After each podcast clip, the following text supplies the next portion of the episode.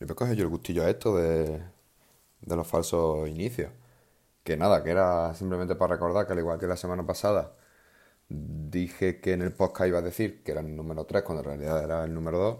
Pues aquí está, este es el podcast que debería haber sido el número 2, pero va a ser el número 3. Hemos tenido problemas técnicos, de hecho si notáis durante el podcast algún corte así extraño, es precisamente por eso, había problemas técnicos, vaya, en resumen, que, que me impidieron editarlo en su momento. Así que, que nada, eso, que para avisar, tener un mero recordatorio. Venga, un abrazo y que disfrutéis de, del podcast. Chao.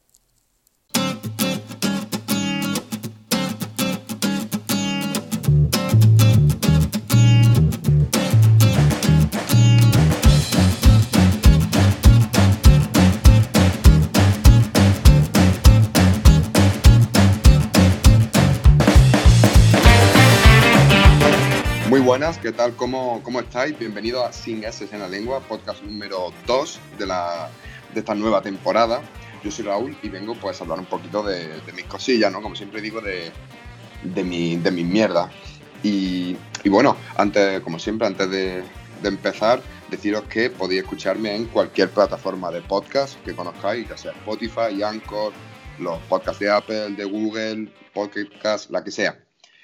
Y deciros que, me sigáis en Instagram, ahí es donde empiezo a subir pues cuando, cuando subo algún capítulo nuevo y, cosillas nuevas que iré, subiendo sobre todo en esta, en esta nueva temporada. Y pues si queréis decirme, ¿qué te digo yo? Oye, habla sobre este tema o queréis darme vuestra opinión y generar debate en esas publicaciones, pues mejor que mejor. Y hoy traigo un tema que la verdad lo traigo con muchas ganas desde hace meses, con el tema del coronavirus y, con esto el tema del confinamiento, y sobre todo con todo el lío que ha habido eh, con, los, empresarios. Bueno, más que el lío, ese, mal sabor de boca que parece que tienen, que tienen los autónomos aquí en España con, la manera de actuar del gobierno. Y pensé que qué mejor para hablar de este tema que, bueno, pues que un autónomo y que realmente un empresario que, va a saber del tema mucho más que yo, que simplemente pues soy pues, un tonto al que le gusta hablar eh, al lado de un teléfono casi.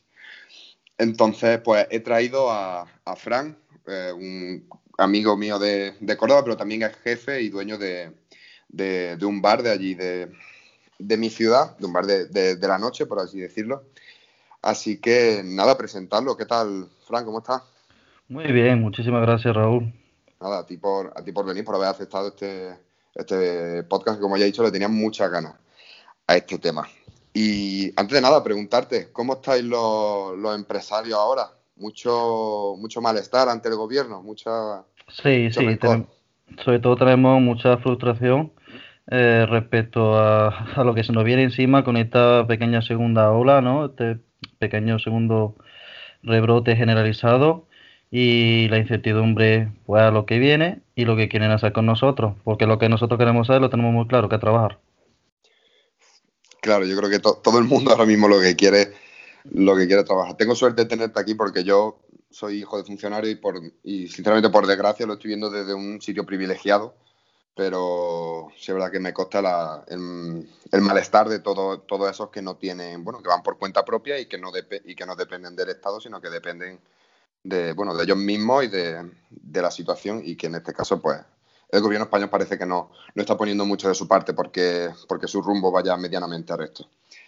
Bueno, pues como ya hemos hablado, vamos a intentar seguir una línea y sobre todo, bueno, y, sobre todo empezar con, con, lo más importante. Primero de todo, ese gobierno del que parece que todo el mundo tacha, bueno, tiene defensores y detractores, pero cuáles son esas medidas, esas restricciones que ha impuesto sobre, sobre los autónomos, sobre los empresarios, pero sobre todo, en tu caso, eh, pues, en el tema de la restauración. Bueno, lo primero que sí hay que describir una restricción eh, básica, puesto que todas las restricciones están variando según un poco la, la fase que nos encontremos, la situación y así la zona y el gobierno que gobierne, esto es no es central, sino también regional, incluso local, Hablemos de que hay una que, es la básica que nos afectó todo y que nos cogió un poco con los deberes poco hechos, que es el llamado estado de alarma y el confinamiento total. Aquello que, que pasó en marzo. Ante eso, ante lo que viene siendo una, un cierre absolutamente total de todo aquello que no era eh, imprescindible, por decirlo de alguna forma, pues evidentemente se roto el tejido productivo del país y el gobierno tuvo que responder, que tuvo que responder al fin y al cabo contra eso.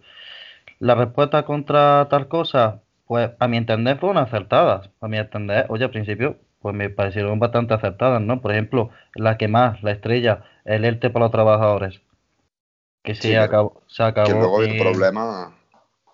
Bueno, vino problema de, de pagos un poco atrasados, pero han venido todos, ¿no? Pero mm. ante, ante un cierre donde el empresario tiene que verse diciendo qué hago, cómo le pago yo la nómina a este trabajador, que no es su culpa que estemos cerrados, que no se contempla en no pagarle la nómina, que aparezca el Estado y diga yo se la pago, aunque sea 75%, es, una, es un gran alivio. Sobre todo encaminado a que la empresa pudieran seguir funcionando en futuro, ¿no? Eh, y de hecho, eh, se acabó en septiembre y otra vez se ha vuelto a renovar y gracias a Dios también se renovado hasta para la hostelería hacia el 31 de enero del año 2021 porque se sabe la situación que estamos. Eso por ahí, oye, pedazo de medida, ¿eh? Hubo otra. Y, una pregunta, ¿qué te parece la, el, que no me acuerdo cuándo entró, pero sí ha sido hace poco, el ingreso mínimo vital y en esta situación? Buah, es que primero no entra dentro de. Sí entra dentro del contexto de, del contexto que podemos hablando del problema de coronavirus, pero también era una cosa, una medida que estaba pensada para tiempo antes de, del coronavirus. ¿eh? Era una medida que se tenía pensado también para el ingreso mediante tributación que recibía el Estado en los presupuestos generales antes del coronavirus. Me planteo sobre su viabilidad total, pero claro, es que es un tema un poco más economicista, pero me planteo sobre su su viabilidad en tiempos de coronavirus, cuando el Estado no tiene este ingreso tributario, cuando el Estado tiene una deuda cada vez más importante y que sinceramente mm, pienso que tampoco está dirigido para la, la persona adecuada. Esto es, no se ha dirigido casi para nadie, es muy difícil acceder a su ayuda y no se ha dirigido para la búsqueda activa del empleo en un mundo como el nuestro, en otro país, donde el empleo se está destruyendo. No tiene sentido eso. Creo que son eh, recursos que habría que afinar mejor su puntería, ¿no? Eh, a dónde se dirigen. ¿Por qué? Porque lo mismo, una persona dice, ¿cómo, no le, ¿cómo le pueden negar esta cierta ayuda a tal o cual persona que tiene que pagar un alquiler o que no le llega para vivir o no sé qué?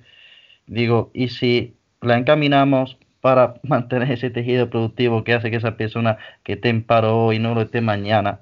Por culpa del coronavirus justamente, un mundo que se está destruyendo el trabajo, que está destruido prácticamente.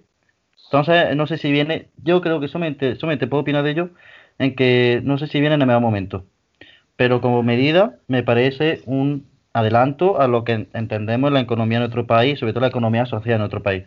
Puede funcionar en, otro, en un futuro. Ahora no. A ver, yo creo, y, y, también enlazándolo un poco para, para, que no sea un paréntesis tan brusco con el tema de los autónomos, yo creo que el, como, como, estudiante de economía que soy, el ingreso mínimo, mínimo vital puede eh, ayudar, entre comillas, levemente a que, a que se puedan ver reforzados ciertos tipos de negocios, como pueden ser, por ejemplo, eh, las tiendas.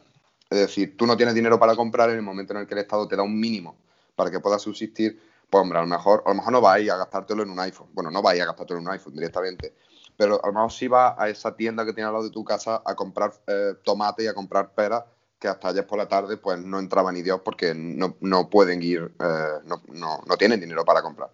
Entonces, intentar mover un poquito más la economía, pues bueno, puede ayudar.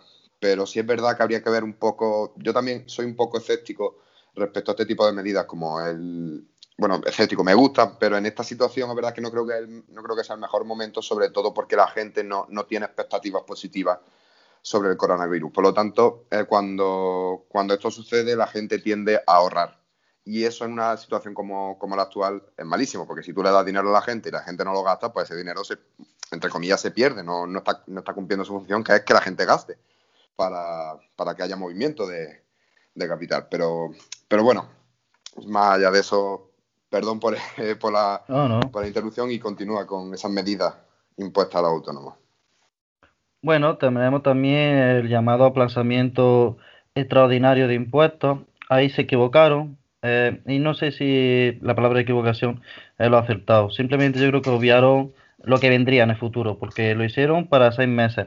O sea, yo pude aplazar todos mis impuestos durante seis meses cuando en el momento de cerrar. Pero es que esto no iba a acabar tan rápido. Eh, estamos otra vez mal. Luego, evidentemente, no iba a acabar tan rápido y yo no sé si ahora es buena idea también devolver los impuestos. ¿Qué quiere decir? Como que se hicieron medidas un poco enfocadas al confinamiento y no a una crisis sanitaria internacional, una pandemia que tiene pinta, pero es que eso ya nadie lo sabe, no lo saben los expertos, no podemos saberlo nosotros tampoco. Tiene pinta de que puede ser de un año, año y medio, con suerte. Entonces, fueron medidas hechas para el confinamiento, buenas para el confinamiento, insuficientes a día de hoy, totalmente. Están en fase de actualización en la mayoría, pero... El tema, el tema de la cuota, ¿crees que se actualizará? ¿Crees que se prorrogará otra vez el tema del pago de la cuota de autónomo? Mira, sinceramente, yo no sé en qué momento hablaron de lo de la, lo del pago de la cuota de autónomo, porque yo eh, jamás tengo los tratos bancarios, yo, yo sigo pagando la cuota durante el confinamiento. Para mí era muy curioso, porque a mí se me pagaba la prestación extraordinaria de autónomo, creo que alguna vez lo he comentado por ahí o algo, y digo, eh, se me va todo pagando la cuota y pagando otras cosas y otros impuestos. Digo, ¿dónde está aquí la moratoria? Yo no sé si es que la moratoria debe que pedirla, se supone que era, se supone que era automática. Yo lo que leí porque precisamente se hizo noticia precisamente eso, el que, claro, decían que iba a haber una moratoria, pero luego lo cobraban. Y claro, salieron los, los, autónomos a la calle. pero dijeron que, en ese caso tú lo que tenías que hacer era mm, rechazar el cobro. Entonces tú rechazabas el cobro y te, devolvían el dinero y no te decían nada. La, gracia, la gracia, entre comillas, estaba ahí, en que, no, en que podías rechazar ese cobro, pero que en un primer momento te lo iban a cobrar. Y entonces ya hubo, un, revuelo porque no tendría que haberse cobrado, porque tal, y claro. Sí, yo me acuerdo, o sea, eh, está claro que evidentemente parte de la confusión. También te digo una cosa, quien pueda pagarlo y no y no darle directamente a rechazar el cobro, lo mejor que le hace, lo mejor que hace por su país es no rechazarlo, también te lo digo. Pero de que de alguna forma se habló de que el aplazamiento era automático, después cuando pagamos, cuando se pagamos la primera cuota, se habló de que como el gobierno no le había dado tiempo a dar la orden, la primera sí se pagaba, pero las demás no, las demás seguían seguían llegando. Lo que no llegaron fueron las ciudades sociales de los trabajadores. Eso sí es verdad que se paró en ese momento. Pero lo demás, si sigue llegando, yo a día de hoy es que también no lo he echado para atrás, ¿eh? No, y no le no hice mucho hincapié en aquello, solamente sé que existía esa posibilidad, que algunos se cabrearon y otros parece que no se han cabreado o que no le han hecho tanto caso. Después, un poco también unido a esto, tenemos la llamada prestación extraordinaria de autónomo.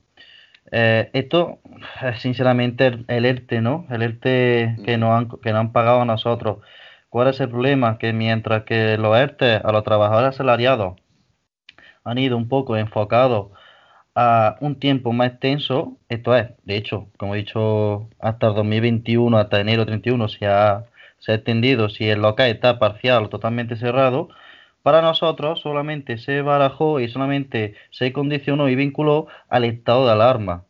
¿Qué ocurre? Que una vez levantado el estado de alarma, tú ya no tienes ninguna prestación de ayuda como autónomo y tampoco la prestación era para Chacoete. Estamos hablando de 661 euros. Con dos negocios, pagar 661 euros todo, sale, sale pérdida negativa. Es que no hay un beneficio, no hay un beneficio. Pero es que fue eso, levantar el estado de alarma. Yo sinceramente soy de los que no quiera que se levante el estado de alarma, ¿eh? No, por eso mismo, porque digo, es que me lo voy a venir, efectivamente.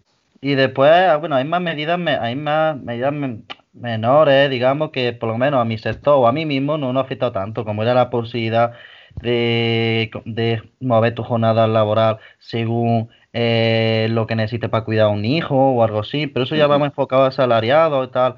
Hay una que es la que yo más critico, que es sinceramente con la que estoy totalmente peleado, porque yo eso no lo entiendo, ¿no?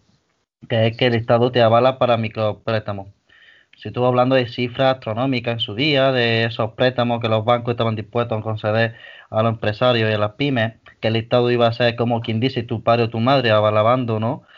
Avalando la, el préstamo, perdón. Y después tú te das cuenta que primero esos préstamos, la mayoría no se están concediendo hay mucho de concierto. Yo no creo que la gente mienta. Si dice que no se están concediendo, aunque, aunque el banco sea su aval, no se están concediendo. Y segundo, lo, que, lo que no se habla es que mientras el Estado se arriesga siendo aval y mientras el empresario, sin que sea su culpa, se tiene que hipotecar, coge y, lo, y esos préstamos sí tienen interés. Tienen el mismo interés que un préstamo doméstico. Luego aquí que se le reforzado la banca. Es que son cosas que uno no entiende.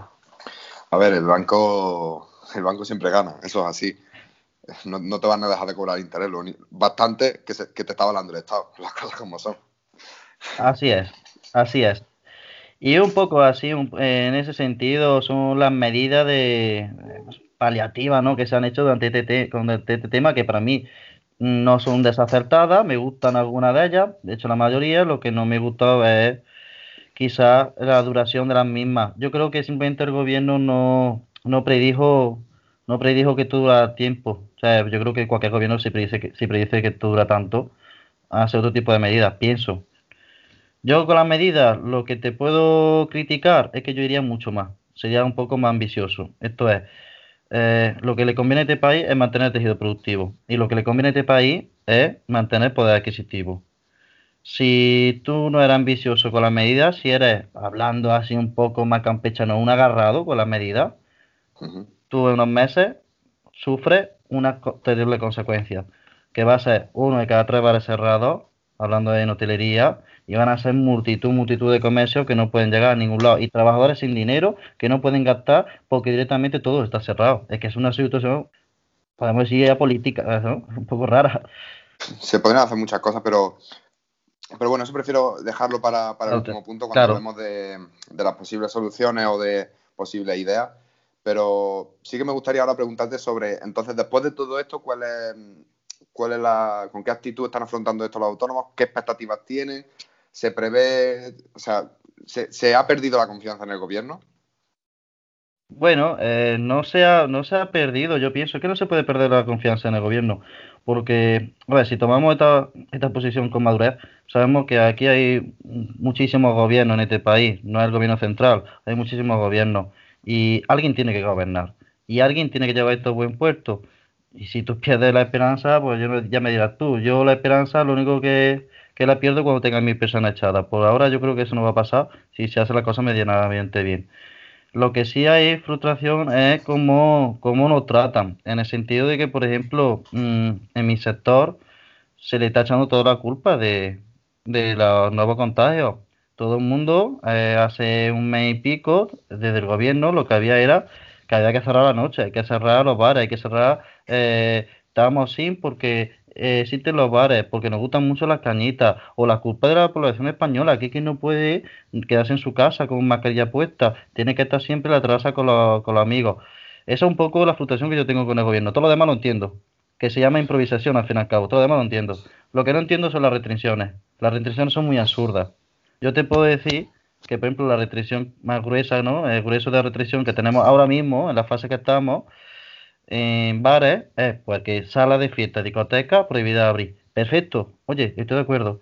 Cierre, el cierre de los bares con música y tal, que yo me tengo que reconvertir, como sabes, metiendo esa carta de comida. También creo que te lo acepto un poco.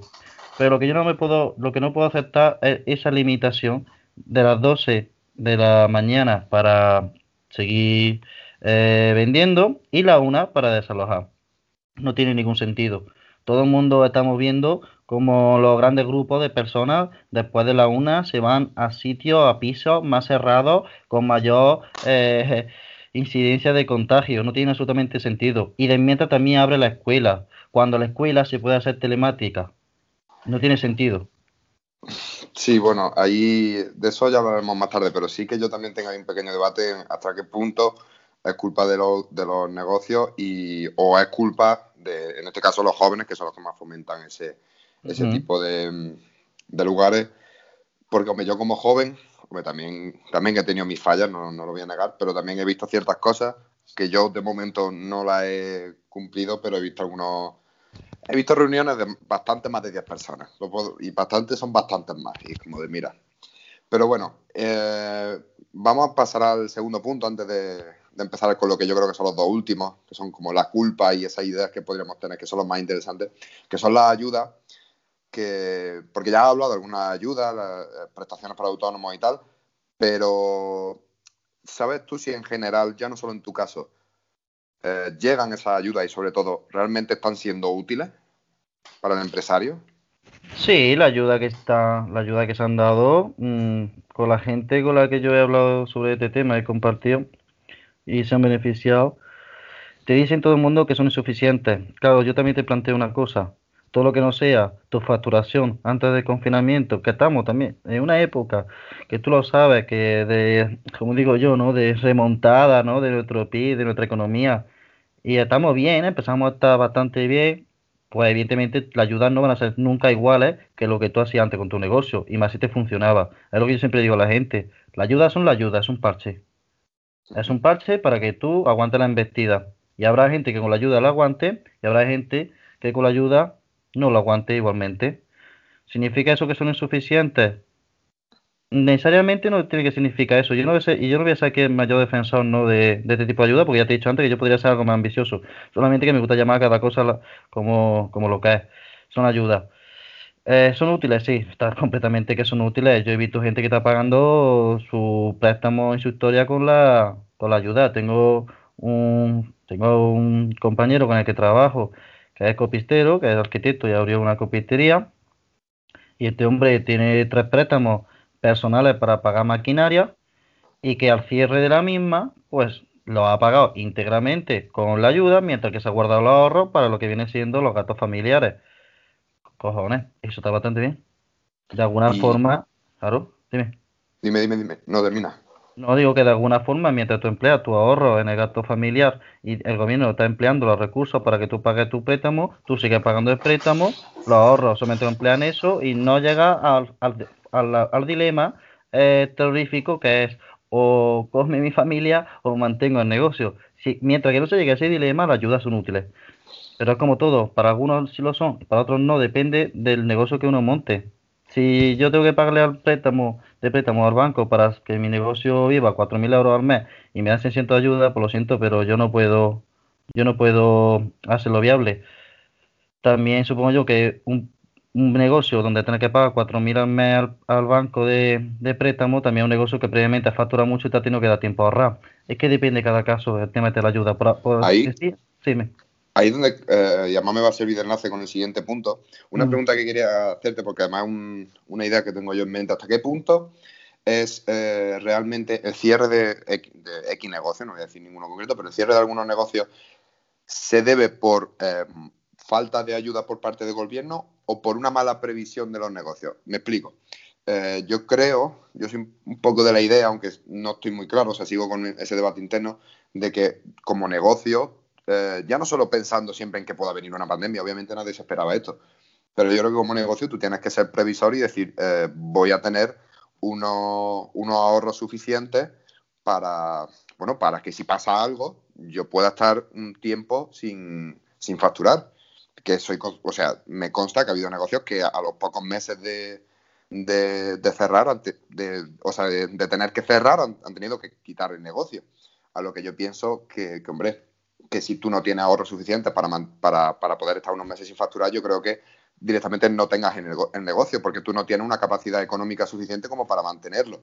Entonces, siempre he pensado que alguna culpa que se le echa al gobierno de mala gestión, de que falta de ayuda y tal, es como de, no, mira, si tú, tú tenías una tienda y el dinero de la tienda te lo gastabas en lo que te salía de ahí y luego no tenías ahorros para cuando tenías que cerrar, pues, padre, un poco ¿sabes lo que digo? Un poco hipócrita, o sea, estás pidiendo que el, que el, Estado te salve, te salve, la vida siempre que a ti te apetezca. Eh, sí. vale, te explico. Hay que tener en cuenta una cosa, cada persona, cada autónomo, cada pyme tiene una historiosidad, es decir, tiene detrás pues un mundo, ¿no? Como se puede decir. Y, por cierto, venimos de la crisis 2008. Esto significa que estamos hablando de que negocios que sobrevivieron a aquella o que se crearon con aquella, eh, son negocios que hayan tenido que cerrar por esta, porque esta crisis que se prevé o esta crisis que ha, que ha creado el coronavirus, tanto política como económica, es de características un poco diferentes. También te voy a decir una cosa, lleva toda la razón del mundo. Por eso te he dicho, yo que la ayuda no la contemplo como, oye, soy Fran, ven aquí, sálvame, dándome todo lo que necesito para tal tiene, es un parche, es un parche. Y igualmente cuando tú tienes un negocio, si te va yendo bien, si te va yendo bien, normalmente lo que tú haces es ahorrar entre el 25 y el 30%. Y ¿sabes? Que lo ahorra para un imprevisto de 3, 4, 5 meses. No más, porque nadie nos había dicho de que hubiera imprevisto de más de 5 meses. También te digo eso, Raúl, que es que esto es muy grande. Entonces, mm, que no lo haya hecho, pues está en una situación más vulnerable, desde luego. Eh, de alguna forma, esas personas pues, van a tener mayores dificultades. Lo que yo pienso, repito, lo que tú dices, aunque suene feo, es que la crisis, pues, esta, este coronavirus puede servir un poco de criba. Lo que yo, de acuerdo. lo que yo también te, te planteo es sobre si la criba podría ser positiva o negativa. Yo creo que para mí es negativa. Hay muchos negocios que yo he visto a lo largo de muchos años que digo, tío, sobrevive un poco por la mínima, estás ahí, está claro que tu modelo no funciona, yo no sé en qué momento esto va a despegar.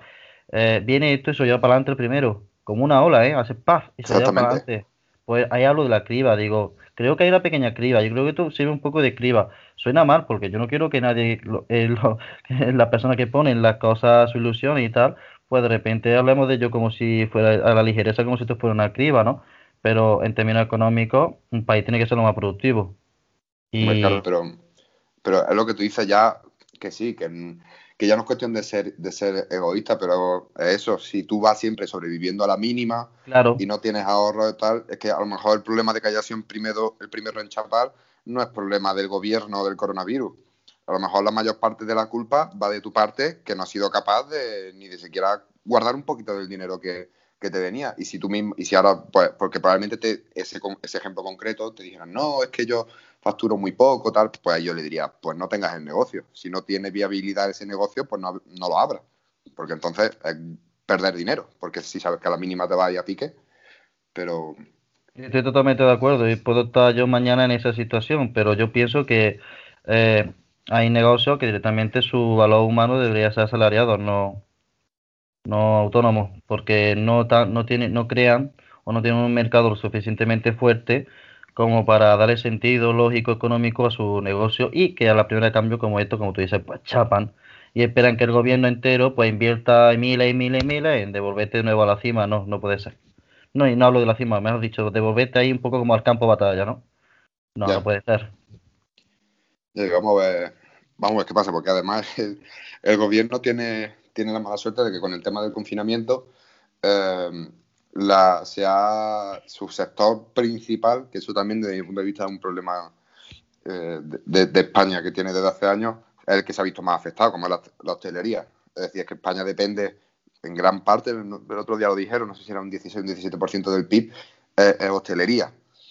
Y es como, ostras, que sí, que Sí. me parece muy bien que los turistas y todo lo que tú quieras, pero no, un país no puede depender tanto de un sector porque, claro, estamos, ahora se va a la mierda y ahora qué pasa.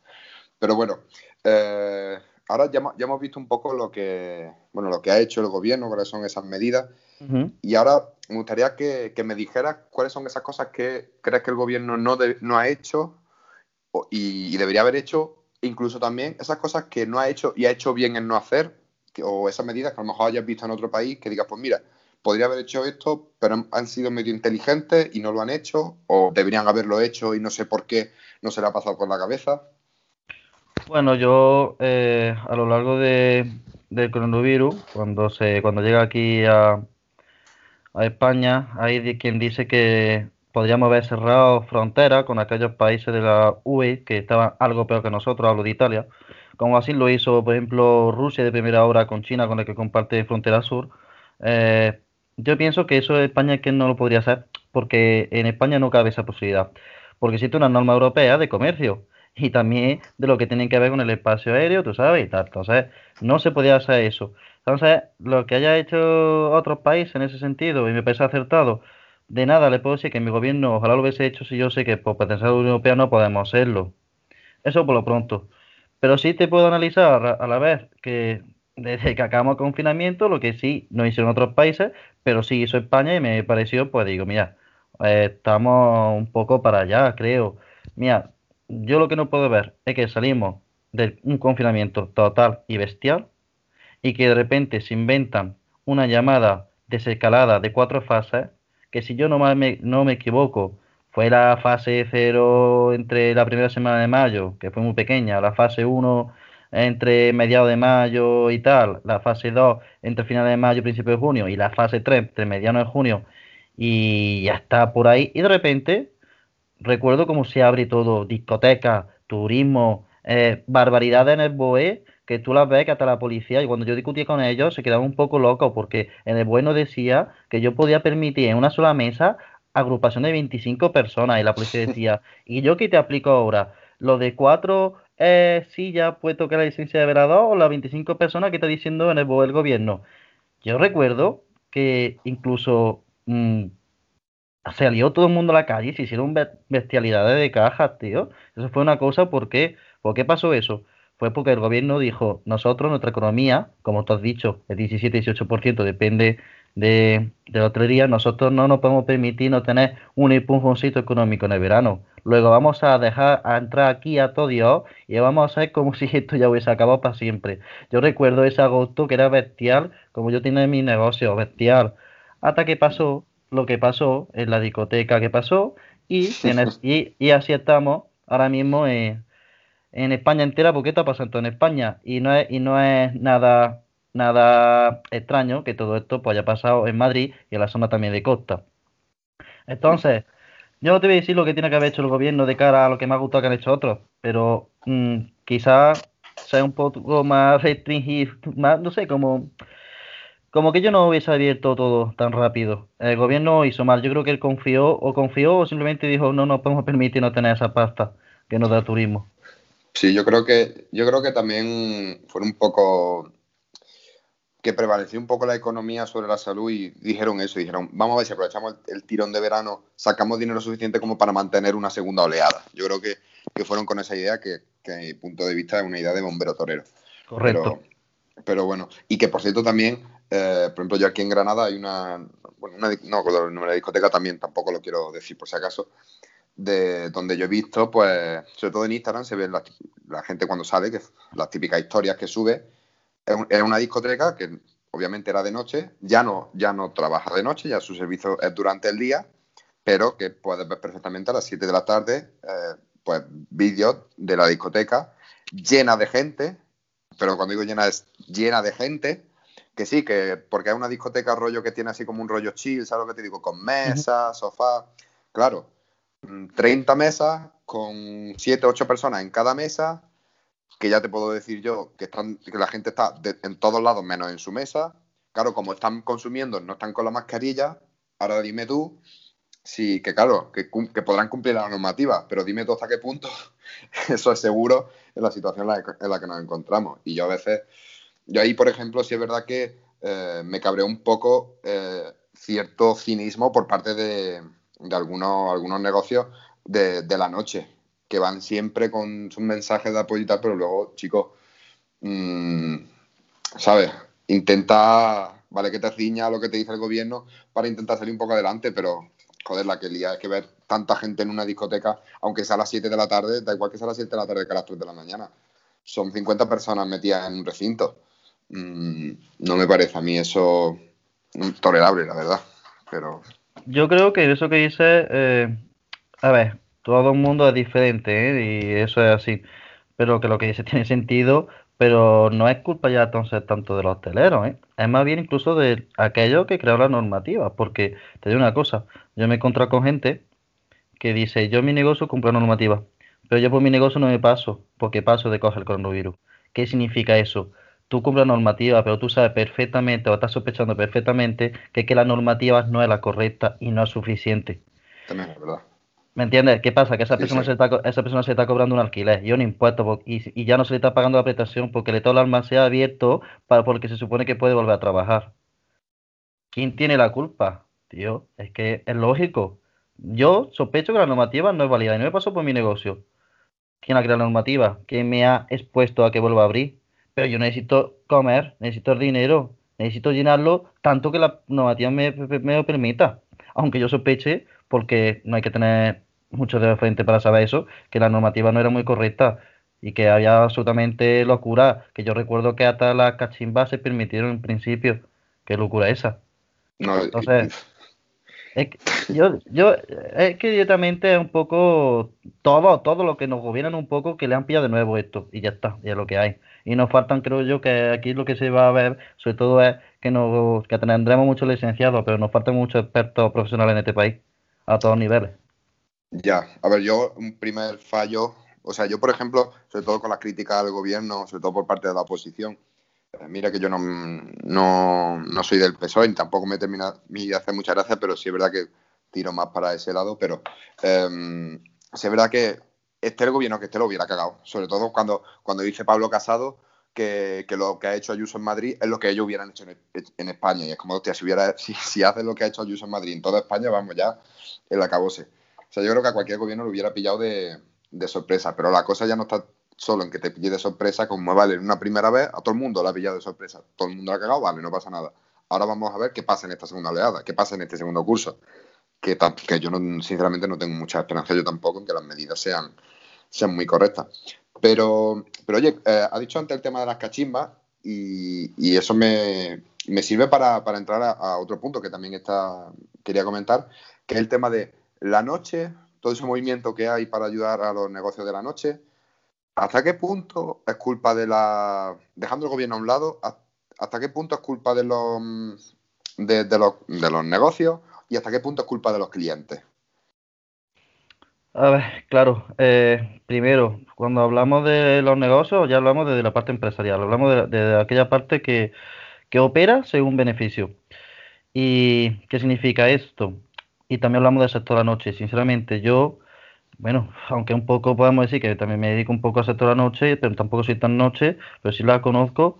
Y en la noche hay pues personas que normalmente tienen un nivel de cultura bajo, que suelen ser muy pillos y que le importa poco lo que pasa a su alrededor, o al menos suelen ser muy insolidarios.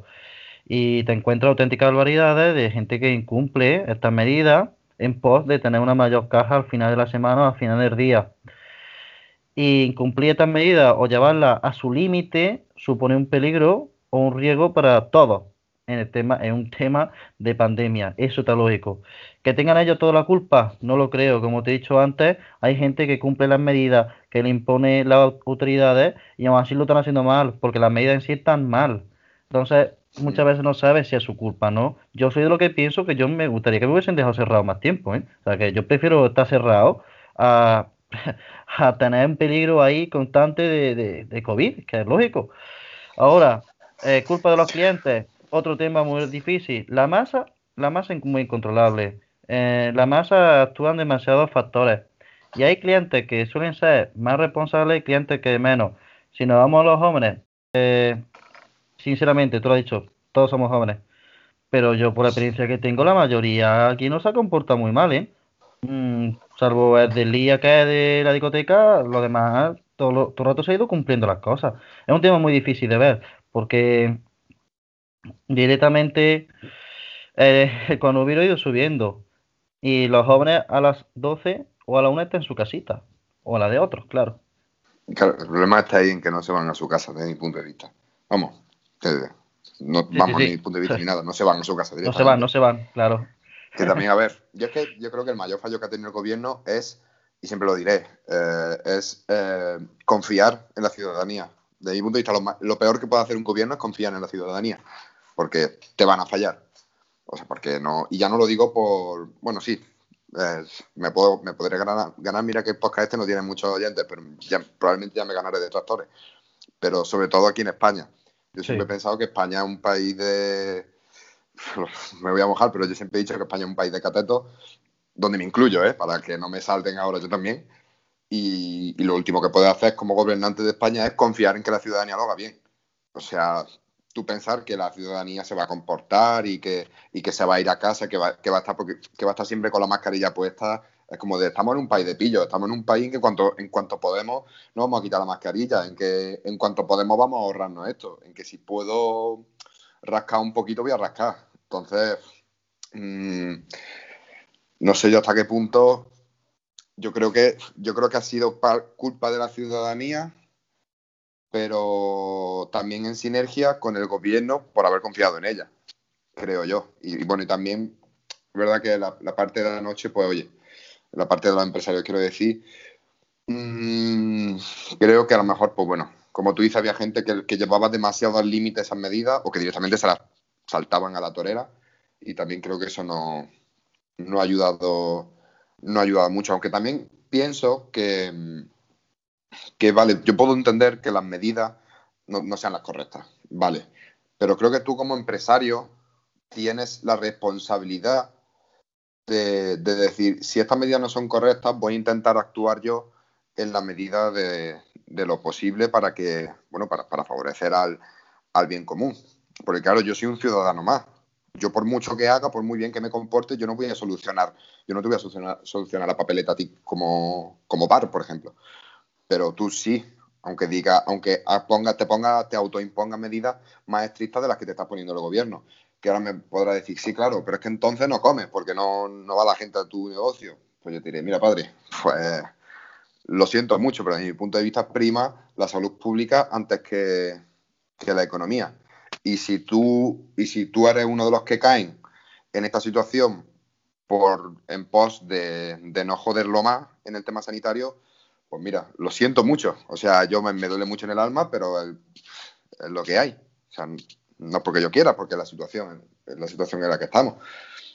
Entonces, por ese lado también, yo personalmente culpo en parte a la noche, o sea, a los negocios.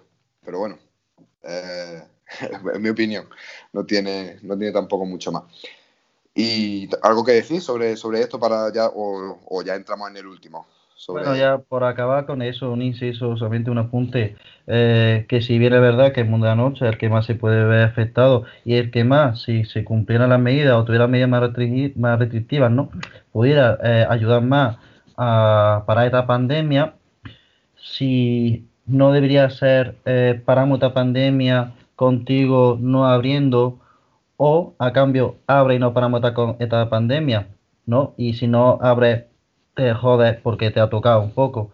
Ahí es donde está eh, el gobierno de una nación, que puede coger y destinar los recursos de la forma más precisa a donde está la cosa más precisa para, oye, usando su lema, no deja atrás a nadie. Eso se mete un apunte. Mira, pues ahora, ahora hablaremos de, cuando hablemos de posibles ideas o soluciones, tengo yo ahí también alguna, opinión. Y bueno, por eso, entra, ya en el último punto de qué le pedirías tú, si tú pudieras hablar con, Pedro Sánchez o con, ¿cómo se llama el, el, el, de, aquí de Andalucía, que es del PP? Em, eh, Juanma Moreno. Eso, si tú tuvieras los dos delante, mm. ¿qué, le, ¿qué, le, pedirías? Que le dirías, mira, vale que lo, lo que habéis hecho en atrás lo vamos a dejar ahí, el pasado es pasado, pero ahora, por favor, mm, ¿qué le dirías? Pues mira, yo sinceramente que no solamente son esos dos, ¿no? Son los símbolos, ¿no? Pero yo iría incluso un poco más a todo, ¿eh? Para sentarte con Torra, para sentarte con Ayuso, para sentarte con Juan Moreno, para sentarte con los Canarios, con los Baleares, son todos un poco, ¿no? Pues yo le diría que evidentemente si alguien tiene la culpa, ¿no? Aparte de que dejemos al ciudadano chino que se comió el pangolín, pero bueno, si alguien lo, si alguien lo tiene, de alguna forma es, es muy fácil. Un penalti lo, lo falla quien lo tira. Y quien está tirando el penalti son estos gobiernos, todos ellos, el, tanto el, gobierno central como los regionales, que tienen muchísimo poder. Entonces yo lo que le diría es que se dejara ya la política de oposición ante un tema de pandemia nacional. Esa política infantil en España que nos caracteriza mucho de oposición total, en el que se hace un poco, eh, ¿cómo se dice? En el que se hace real aquella frase de que cuanto peor para todos, mejor, ¿no? Que decía Rajoy con su iglesia con toda, toda su razón. Es cierto. Yo creo que habría que acabar eso un poco y, y pasar a tener una política un poco más de, de, de Estado, ¿no? Que no nos sabotáramos. Yo creo que hay un poco de política en aquello que durante dos meses se abre los telediarios con Ayuso versus Pedro Sánchez. Pues claro que hay política ahí. Pues claro que hay política cuando viene el, eh, cuando se pone Juan Moreno a decir que vengan todos a Málaga, que aquí no sé qué lo acogemos. O que o hay política cuando Torra, ahora inhabilitado de toda la historia, pero Torra decía que quería cerrar Cataluña respecto a España porque teníamos la culpa de la, de la extensión de la pandemia, pero quería mantener toda la, línea de viaje abierta con el resto de Europa. Digo, ves, tío, que, que esto es muy serio. Esto es muy serio. Y mientras otros países, pues a lo mejor tienen una cultura política mayor, nosotros la tenemos algo menor. Por eso digo, digo, solamente lo único que pido que durante la época de, de, de coronavirus, aquello que se llama Barcelona, Madrid y Moncloa fuera un ente solo y que lo entendieran así, porque o gobernamos así o nos vamos, ya te digo, nos vamos por donde estamos yendo, al desastre, al abismo. Así que, más allá de medida económica, porque eso sale solo, ¿eh? yo creo que saben lo que más o menos hay que hacer con la patronal, con los sindicatos, se, va, se va precisando, se van precisando acciones y medidas. Y las medidas económicas son, para mi entender, las que tenemos ahora, pero más avanzadas, más extendidas.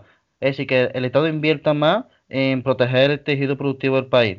Y ya, ya en el futuro podemos hablar de, intentar ser un país no solamente de camareros, y sí meternos un poquito más en, industria para que no nos pase esto. Pero eso yo creo que pertenece más al futuro. De ahora ya hay que salir del bache. Eso es lo que yo le diría. Pues sí, yo eh, respecto al, primer punto estoy totalmente de acuerdo. yo soy, eh, bueno, no soy muy, no estoy muy a favor, pero sí, sí que me parece que el trabajo de la oposición es siempre criticar al gobierno y está ahí para eso, para criticar y que el gobierno se ponga las pilas. Es como ese, eh, el que te va pinchando siempre detrás para que no te pare. Pero si es verdad que estamos en una situación como decirle, mira, me parece muy bien a Torra, por ejemplo. Que es verdad que yo siempre eh, he promulgado que me, que me, parece bien el movimiento independentista y que, y que puedan votar y todo eso, pero bueno, no es el tema. Pero para decirle a Torra, decirle, mira, me parece muy bien que tú quieras que Cataluña sea independiente, todo lo que tú quieras, pero ahora mismo no es el momento, no es el momento de tu mierda. Así que por favor, deja de, deja de ser pesado, que parece, tanto Torra como Ayuso, por ejemplo, parecen niños pequeños que, que, que no, que quieren, que quieren lo que ellos quieren ya y que tiene que ser lo que ellos quieran. Y si no, pues no. Es como de, mira, a mí me parece muy bien que tú tengas tu capricho, pero ahora no es el momento. Luego, cuando esto se pase, pues ya os dais de hostia si queréis. Pero no ahora, porque de, de, tus caprichos, de, de tus rabietas, pues están dependiendo la, la, comida, literalmente, de muchos, de muchos españoles. Así que estoy totalmente de acuerdo. Y respecto al segundo punto, y enlazándolo con el último de posibles soluciones, yo, por ejemplo, siempre he pensado que una medida eh, que podría, yo creo que algo que debería haber hecho el gobierno es eh, un gasto, pero muchísimo mayor gasto en, sanidad y medidas sanitarias. Es decir, imponer una medida sanitaria más restrictiva en, en los negocios, y en los negocios, en los colegios y tal, y y cuando digo más restrictiva, digo mucho más restrictiva, pero que, claro, que estén eh, avaladas por el Estado y con un mayor control.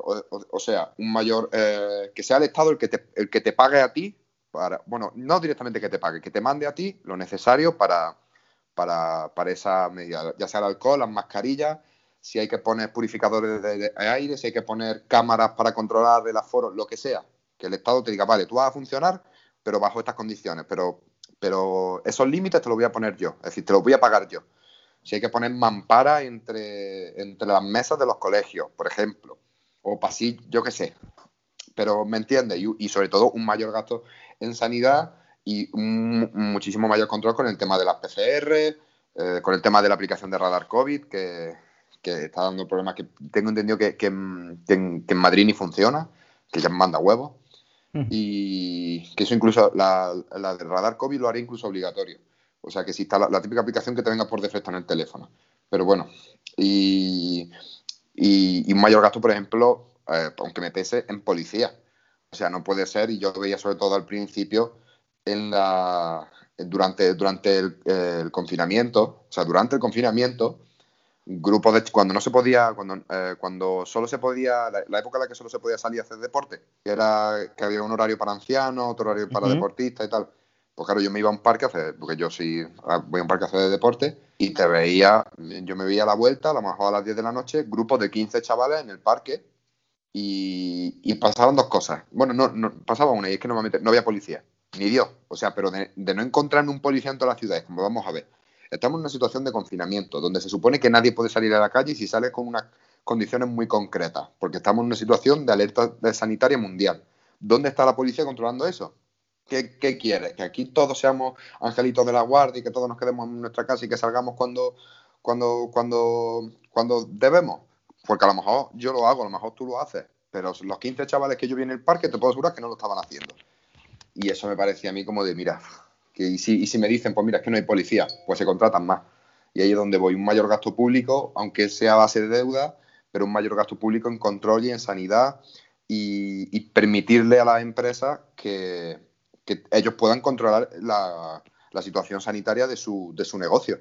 O sea que si una empresa necesita 100 PCR, que el gobierno diga, toma, 100 PCR, pero que tus trabajadores estén controlados y que si hace falta que se vayan a la cuarentena, que se vayan. Yo creo que eso, eso es algo que creo que el gobierno no ha hecho y que debería haber hecho. Y dejarse tanto de, que sea a las 2 de la mañana, que si pago esto, que si no, que si me lo devuelvo.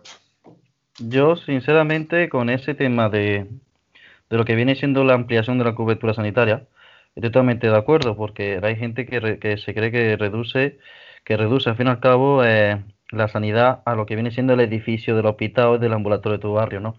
Y no, la sanidad es mucho más que eso, no son los famosos rastradores, son aquellos institutos eh, de investigación y tal que tenemos en otro país, son la aplicación del COVID, es muchísimas cosas más. Sí, sí, estoy totalmente de acuerdo en ampliarlo para el futuro, eh, estar preparado. Porque si es que de esta, de esta historia el que primero salga, el país que primero sale, es el que domina, o es que se entiende en mejor posición económica, luego está todo entrelazado, ¿no? Ahora bien, con el tema de lo de la policía, por esto solamente no puedes tú coger y contratar solamente más policía, porque también necesita un, proceso de, academia y hay una cosa detrás. Pero yo te digo una cosa, yo no sé cómo, no, cómo podemos tener que se aplica en Italia, que, en Italia se aplica, en otras zonas, en Grecia, tenemos ahí a un ejército donde están parados, sin hacer nada, cobrando todos los días, todos los meses. Tendrían que hacer labor, tendrían que hacer labores de vigilancia, de apoyo a la policía local. Que desinfectaron, desinfectaron calles, sí, maravilloso. Pero muchos otros directamente no dieron nada. Yo tengo amigos que cogieron, le mantuvieron la paga y los mandaron para casa. De vacaciones. No puede ser. Tú a la calle a vigilar. A vigilar. Solamente puede detener la policía local o nacional o civil. Pero para funciones de vigilancia, ahí está el ejército que peso está cobrando. Es cuestión de usarlo. Los recursos los tenemos. Y los tenemos, pero solamente es cuestión de usarlos. No sé por qué mm, no se le dio por no usarlos que luego son los propios militares. Yo, tengo, por ejemplo, también amigos que están en el ejército y me lo contaban, que, yo lo que, o sea, literalmente, de decir, es que nosotros estamos dispuestos a salir, yo no sé por qué no nos han llamado. De, el propio ejército, pues pidiendo que los llamen para, trabajar, que no entienden por qué, por qué no lo, dejan, como te dicen, en su casa. Y que, y, respecto al tema de mm, que he dicho antes de, de que la sanidad no solo, no solo el edificio del hospital, eso eh, me ha recordado que yo creo que esta situación ha servido también para, para sacar, sacar a, la palestra, como, como quien dice, eh, que pues, el tema de que la sanidad española no era tanto como, como se pensaba. Nos alardeábamos de que era la mejor sanidad del mundo y ni mucho, ni mucho menos. De hecho, tengo, acabo de encontrar el gráfico que vi hace tiempo sobre eh, las camas, camas de hospital por habitante. Y en Europa, España está el, el puesto 27 con tres camas por habitante, cuando países como... Eh, no, en Europa no, esto es mundial, perdón. Eh, pero el puesto 27 en el mundo con tres camas por habitante, cuando Japón tiene, eh, me parece que son 14 o, algo así. Es como, o sea, para nada, para nada teníamos una, sanidad tan buena como decíamos, que sí que es verdad que tenemos muy buena cobertura, pero nuestra sanidad estaba súper maltratada. Y lo digo yo, que, que, ya lo he dicho, me parece en algunos podcasts, mm, tengo, mis padres son sanitarios, son enfermeros, y mi padre, por ejemplo, que era el que trabajaba en aquel momento, estaba en el estaba trabajando durante el, durante el coronavirus, estaba en un pueblo de Córdoba, en Almodóvar, y, y estaban muy maltratados, no tenían, no tenían el material necesario. De hecho, mi padre se quedaba en casa, ya lo he dicho en otra ocasión, se quedaba, cuando, cuando venía a casa no dormía con mi madre, dormía en mi cuarto, porque como yo no estoy allí ahora, para que no durmieran separados, porque están, está al, al filo del abismo, como quien dice. Y, y, una, y esa, ese, ese maltrato a la sanidad yo creo que se ha ido escondiendo hasta ahora. No, la sanidad española muy buena, tal. Bueno, pues mira la sanidad española lo que está pasando, que están lo, que hemos visto, las imágenes de los pasillos de los hospitales llenos de, de, de, enfermos, porque no tienen sitio donde, donde estar, pero también es lo que tú dices, que la sanidad no solo es eso, la sanidad también, las medidas que se, que se lleven a cabo en un colegio, las medidas que se lleven a cabo en, en un negocio o donde sea. Te digo una cosa, Raúl, que a veces tenemos lo que nos merecemos, ¿no? De España, no, la, historia no es, es una cosa que es terminológica, pero que es así. No es que España tuviéramos la mejor sanidad del mundo, no, la mejor no teníamos. Teníamos una de las mejores, eh, antiguamente sí, pero llevamos cerca de 30 años de recorte continuo en el tema de la sanidad. Y eso no lo digo yo, esto lo demuestra la historia, la historia de protesta que ha habido en tanto en la marea blanca como todo lo que ha ido demandando los diferentes sindicatos a lo largo de estos 30 años.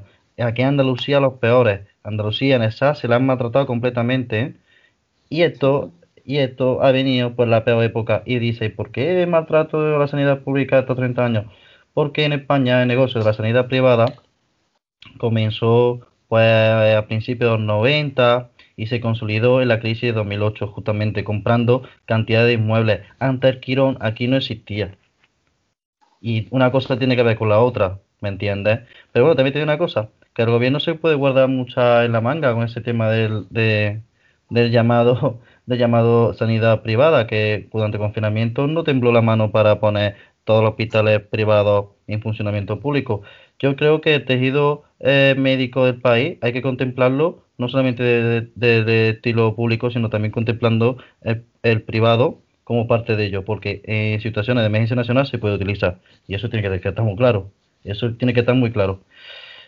Eh, yo que, te diga, yo te quiero señalar una cosa muy importante. Psicológicamente hablando, mm, veo que hay un miedo muy curioso entre todos los autónomos y es el cierre de su negocio. Creo que un autónomo antes cuando cerraba, como que decía, bueno, pues me voy a trabajar de lo mío, porque hay muchos que tienen un, tipo de oficio concreto y un currículum ya amplio detrás.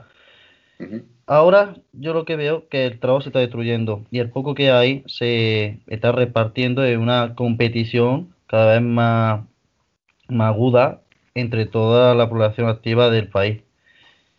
Y es decir, ahora, ¿qué hago? Después de cerrar, creo que es psicológicamente el mayor miedo que tienen los autónomos. Y para evitarlo, lo único que podemos hacer es intentar construir un efecto rebote de, ascensión económica. Esto es, que cuando pase esto, seguir con la idea de que hace falta gastar, gastar, gastar y gastar y no ahorrar, que es lo que tú señalaste antes al principio, pero lo pasaste como lo dijiste como pasada es un poco un mensaje a todo el mundo, ¿no? Que hay que gastar, gastar, gastar, gastar y gastar. Y gastar realmente ahora no es un dinero que tú digas, hostia, mm, lo estoy perdiendo en el peor momento de mi vida. No. Ayuda a que te se devuelva justamente lo más rápido posible y que puedas tener un empleo.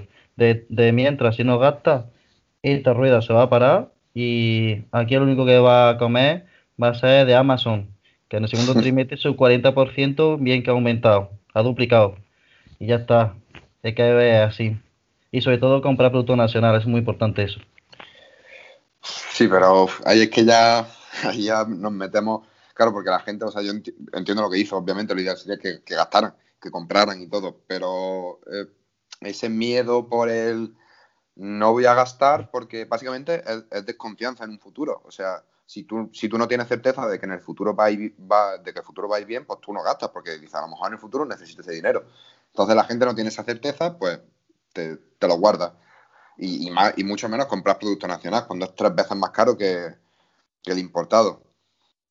Eso, eso a mí me parece un poco, un poco utópico, pero bueno, yo también creo que, que, y espero que este tema de que todo esto, toda esta pandemia sirva sobre todo para para rejuvenecer la estructura tanto, tanto estatal como, como privada, para, sobre todo mm, para aumentar la entrada de la tecnología en los negocios, que ya se está empezando a ver, en las universidades y todo eso. De hecho, hace poco leí un artículo sobre si, si este sería, si era este el fin de las universidades presenciales, porque es como de, en el momento en el que se instaure la universidad online en, en todos lados, a lo mejor ya no, no hace falta que, que la gente que venga a la Universidad de Córdoba a la Universidad de Granada tenga que estar en Córdoba en Granada. Ya puede, puede gente de China apuntarse ahí. Y, que sí, que puede sonar un poco, un poco catastrofista, pero oye, a lo mejor era lo que, lo que España necesitaba para dar un paso a realmente el siglo XXI. A que, por ejemplo, algo que a mí me, me llama mucho la atención es que las consultas por teléfono, por teléfono, ya no digo videollamadas, no, no, por teléfono, se, se han puesto en este, en este, en este coronavirus. O sea, antes la consulta siempre era presencial. Ya ves tú qué le costaba al Estado poner un teléfono en la consulta o, darle un móvil barato al médico para que puedan llamarlo y así no saturar tanto los centros sanitarios y, y, nos dejamos de tanto problema de la gente, que sobre todo mi padre me lo dice mucho, de gente que le cabrea la gente que va por tontería, de porque va por un resfriado, por un dolor de cabeza, que como de para esta tontería no venga porque tengo cosas más importantes. Entonces, eh, yo esperaría, creo que, espero que, que suceda, creo que sí, que hombre, que nos va a ayudar a que, a que España diga, vale, mm, tenemos que cambiar un poco el modo de funcionar porque no porque ya hemos visto que no estaba funcionando, vamos, porque la hostia que nos hemos pegado ha sido bonita. Pero bueno, eh, no lo sé, ya veremos, veremos qué pasa, sobre todo con el tema de la vacuna, cuando sale y tal. Y yo por mi parte no tengo mucho más que decir, algo, algo que decir tú ya para terminar.